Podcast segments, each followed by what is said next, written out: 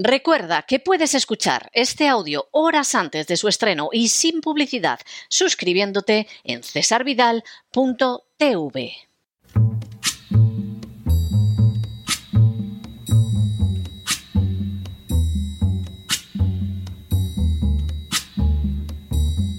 La voz con César Vidal, desde el exilio. When the night has come and the land is dark and the moon is the only light we'll see. No, I won't be afraid. Oh, I won't be afraid. Just as long as you stand, stand by me. Muy buenos días, muy buenas tardes, muy buenas noches y muy bienvenidos a esta nueva singladura de la voz. Soy César Vidal, hoy es el jueves 13 de abril de 2023 y me dirijo a los hispanoparlantes de ambos hemisferios, a los situados a uno y otro lado del Atlántico y como siempre lo hago desde el exilio. Corría el año 2006 cuando un empresario español, cuyo nombre responde a las iniciales de MF, era dueño de una compañía principal distribuidora de Airtel primero y de Vodafone después en su país. La empresa de MF poseía 320 tiendas en España y planeaba llevar a cabo una importante inversión para lanzar una operadora de telefonía a través de una compañía extranjera. Los negocios de MF marchaban tan bien que se convirtió en el dueño de la mayor colección privada de coches de lujo de España. Fue entonces cuando un inspector corrupto de la agencia tributaria que extorsionaba a los contribuyentes en colaboración con un despacho de abogados abrió un expediente fiscal al empresario MF y le embargó de entrada más de 3 millones de euros. Esta acción del inspector corrupto tuvo como consecuencia directa que ante la carencia de liquidez, MF se viera obligado a despedir a 300 de sus empleados. Por si lo anterior fuera poco, la agencia tributaria lo denunció ante la Fiscalía por supuesto fraude fiscal, y el Ministerio Público, en lugar de cumplir con su deber y verificar los hechos, se limitó a convertirse en un mero brazo armado de la agencia tributaria, adhiriéndose a la acusación. Como consecuencia de la acción del inspector de la agencia tributaria, MF fue primero imputado y más tarde juzgado por ese delito. El fiscal pedía nada menos que se le impusieran 12 años de cárcel. Por supuesto, ninguna de las acusaciones de la agencia tributaria tenía la menor base legal, y casi diez años después, en 2015, la juez absolvió a MF. La absolución dejó claramente de manifiesto la inocencia de MF, pero mientras duró el proceso, el empresario perdió sus empresas y prácticamente la totalidad de la facturación. Por añadidura, la juez también obligó a la agencia tributaria a devolver a MF 8 millones y medio de euros que se había deducido del pago del IVA, además de un Rolls Royce, un Aston Martin, un BMW, un Audi y un Jaguar de los que la agencia tributaria se había incautado. Entonces, la agencia tributaria, en una muestra palmaria de fraude de ley, recurrió el fallo ante el Tribunal Superior de la provincia con lo que la devolución quedó paralizada. Por si todo lo anterior fuera poco, entre enero y septiembre de 2016, cuando el Tribunal Superior ratificó la sentencia de absolución de MF, antiguos miembros del Servicio de Aduanas de la provincia entraron en contacto con el empresario y le garantizaron la devolución inmediata de los 8 millones y medio de euros si se comprometía por escrito a no iniciar acciones legales contra la agencia tributaria de la ciudad y más en concreto contra el inspector corrupto. El empresario MF se negó rotundamente a garantizar la impunidad del inspector corrupto.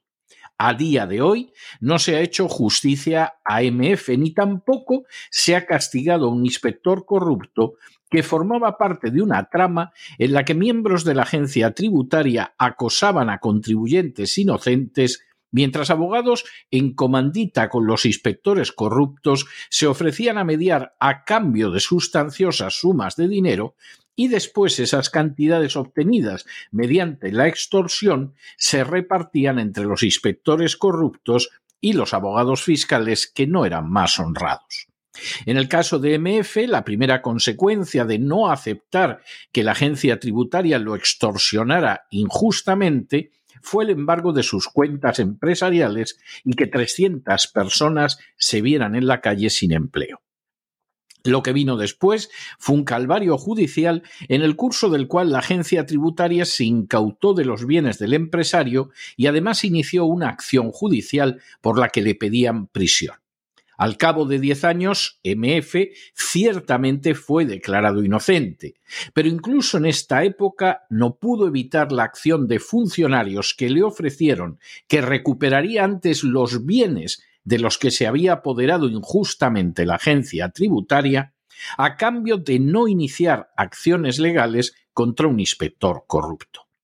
MF, de manera ejemplar, se negó pero ya su vida se había visto arruinada por una agencia tributaria que a fin de cuentas sólo deseaba recaudar más para mantener unos presupuestos encaminados a favorecer fundamentalmente a las castas privilegiadas. Ciertamente, cuando se considera lícito privar a otro de sus bienes para utilizarlos al antojo de los políticos, y además se premia con bonus a los sicarios que realizan esas labores, el abuso y la injusticia se manifiestan sin duda alguna. Y además no son una excepción, sino que constituyen la norma general. En las últimas horas hemos tenido nuevas noticias sobre los incentivos que Madame Montero, ministra de Hacienda, ha ofrecido a los funcionarios de la agencia tributaria a fin de que recauden más. Sin ánimo de ser exhaustivos, los hechos son los siguientes. Primero, en el año 2014, el entonces ministro de Hacienda, Cristóbal Montoro, por primera vez creó un plan de actuaciones que entregaba bonus a los miembros de la agencia tributaria en virtud de la gente a la que investigaba y las cantidades a pagar que les imputaban. Segundo, Cristóbal Montoro cuenta con un más que siniestro y conocido historial de normas que han sido derogadas por la justicia de la Unión Europea, así como con acciones en su haber, como la de haber amnistiado a miles de delincuentes fiscales o financiado con dinero de todos el golpe de Estado en Cataluña. Tercero, la medida de Montoro, que carece de paralelos en el derecho comparado, consistente en entregar bonus a los funcionarios de la agencia tributaria, implicaba desde el principio una incitación al delito y a la prevaricación en la misma medida en que lo haría una norma que entregara un bonus a un juez por el número de años de condena que dictara en lugar de por aplicar la ley. Cuarto, la medida de Montoro no ha sido derogada por ningún gobierno y por el contrario se ha visto incrementada, ya que permite que los conocidos popularmente como buscabonus inicien acciones, aunque sean injustas, y causen daños no pocas veces irreparables. Quinto, Recientemente, el abogado Alonso Orenes realizó una entrevista a un inspector de Hacienda de una delegación especial donde quedaban de manifiesto estos abusos. Sexto. En la grabación, el inspector de la agencia tributaria, de una manera totalmente anónima y de espaldas a la cámara, relataba al abogado entrevistador qué hace como inspector de la agencia tributaria, cuándo y de qué forma gana su sueldo. Este funcionario público comenzaba la entrevista señalando en qué delegación ejerce actualmente y que lleva haciéndolo desde hace casi una década. Respecto a sus ingresos, señalaba que dependen de varios factores, entre los que destacaba unos bonus. Séptimo. Según señalaba este inspector de la agencia tributaria, su sueldo se compone de un salario base más unos bonus que suelen suponer el 25% de los ingresos aproximadamente. Octavo. El inspector de la agencia tributaria explicaba que se trata de una bolsa general de inspecciones que se crea y se reparte entre todos los inspectores. De esa bolsa, el 70% es asignado de manera subjetiva en función, por ejemplo, de cómo haya trabajado el inspector. El otro 30% restante va en función de las inspecciones que ya están empezadas o continuando en su proceso. Noveno. Ante el comentario del abogado en el sentido de que el que se incentive a un inspector por el hecho de abrir una inspección a un contribuyente ya es un poco dudoso, el inspector señalaba que como al inspector le conviene que se inicie y se continúe la inspección, eso lo hace por un simple indicio. La empezamos y la continuamos aunque veamos que el contribuyente ya podría tener la razón. No obstante, estiramos la interpretación de la ley para poder llegar en este caso a la segunda fase, que es la fase de ejecución, para proceder al embargo, bien que el cliente pague o se le pase el plazo para recurrir o que sea el mismo juez quien resuelva a través de la vía judicial. Décimo.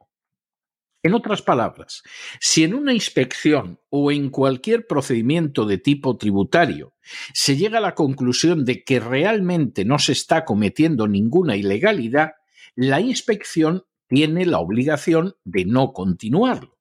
Pero en las actuaciones de la agencia tributaria muchas veces se pasan por alto la ley de procedimiento administrativo o tributario y siguen hacia adelante con la esperanza de que bien el contribuyente no recurra, que pague o que se le pase a la fase ejecutiva. El contribuyente debe pagar e irse a apelar al tribunal, lo cual puede dilatarse de dos a tres años perfectamente, pero ya se ha pagado o se ha sufrido el embargo un décimo. En otras palabras, en muchísimas ocasiones los buscabonus de la agencia tributaria incurren en prevaricación al actuar a sabiendas en contra de la ley y conscientes del inmenso daño que causan al ciudadano investigado. Sin embargo, lo hacen de todas formas porque eso les garantiza un bonus que puede llegar al 25% de sus ingresos. Duodécimo. Este lunes, la ministra de Hacienda, Madame Montero, acordó con los funcionarios de la agencia tributaria que a cambio de un incremento de la recaudación de 13.000 millones de euros adicionales, recibirán bonus por una cifra adicional de 108 millones de euros. Décimo tercero.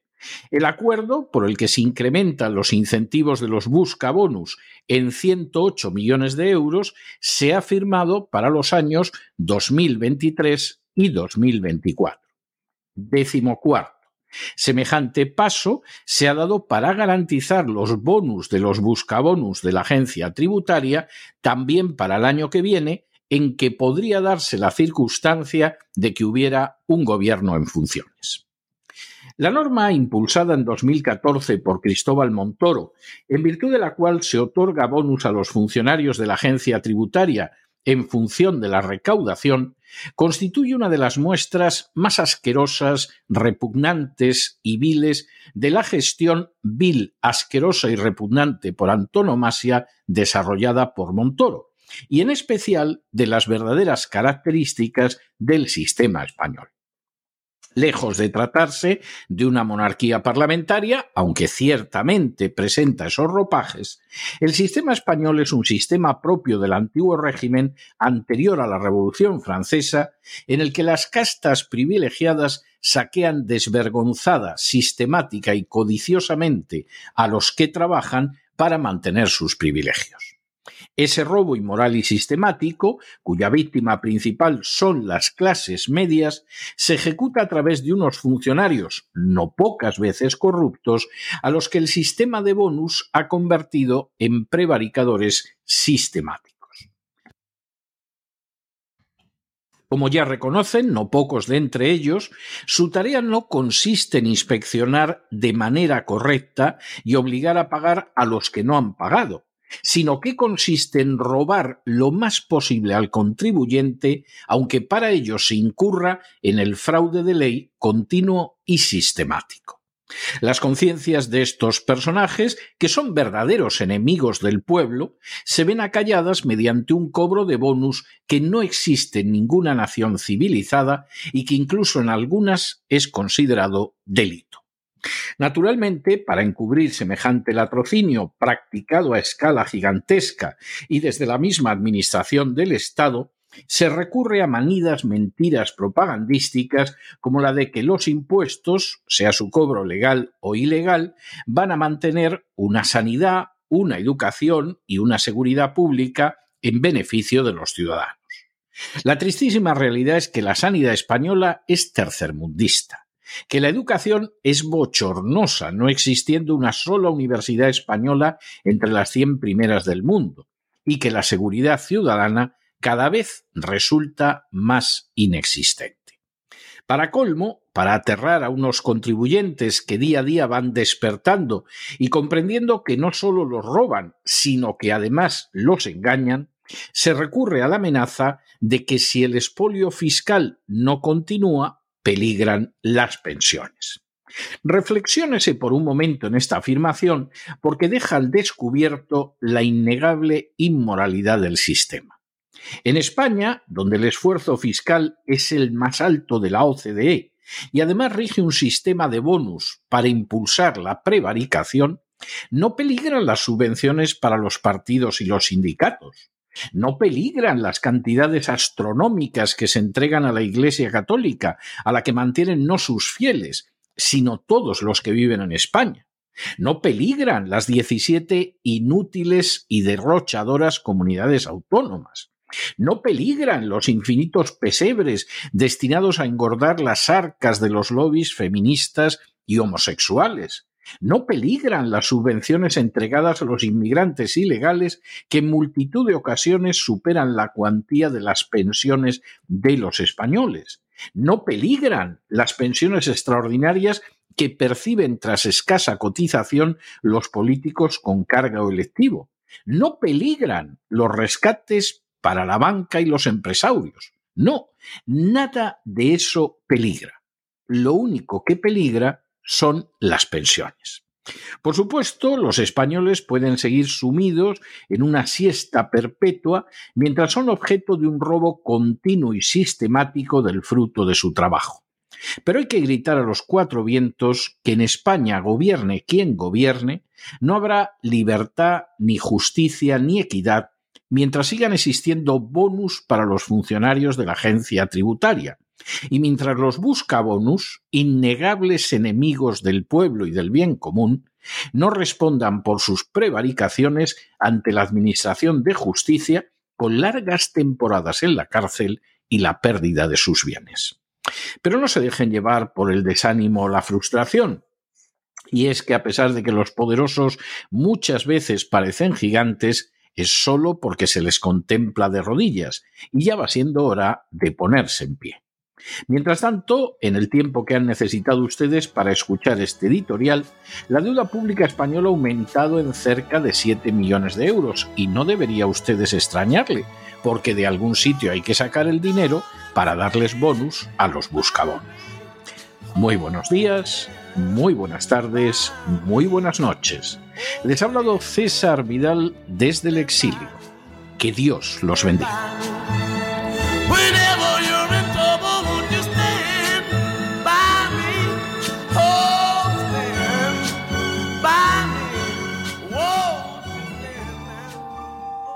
Esta sección está patrocinada por crowdfunding con el siguiente mensaje.